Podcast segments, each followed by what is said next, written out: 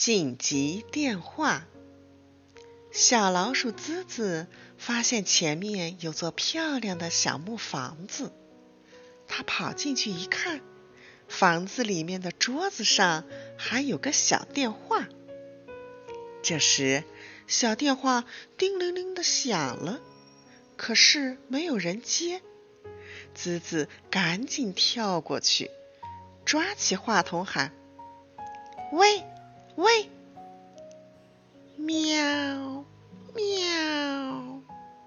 话筒里传来小猫的叫声，吓了滋滋一跳。但紧接着，他放心了。原来话筒那一头是两只娇滴滴的小猫咪，它们为了一条小鱼在吵架，把滋滋当成猫妈妈了。子子捏着鼻子装成猫妈妈，说道：“别别，我的小宝贝儿，不要吵。”两只小猫不听，继续争吵。我要吃鱼头，给它鱼尾巴。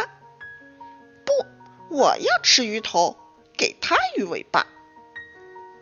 这个嘛，滋滋装模作样的说：“啊，大的让着小的，谁小谁吃鱼头。”话筒里马上传来小猫们的声音：“我们俩一般大。”哟。是双胞胎，这可麻烦了。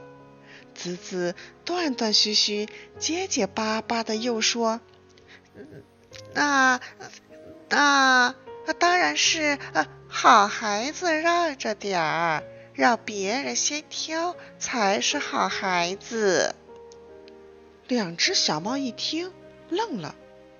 过了一会儿，他们才开口说话。一只小猫说。你先挑吧。另外一只小猫说：“还是你挑吧，我让着你。”他们都愿意做好孩子，吱吱乐了，尖着嗓门叫：“喵喵！你们都是妈妈的好孩子。”一转头，他发现真的猫妈妈不知什么时候站在他身后了。这这这下完了！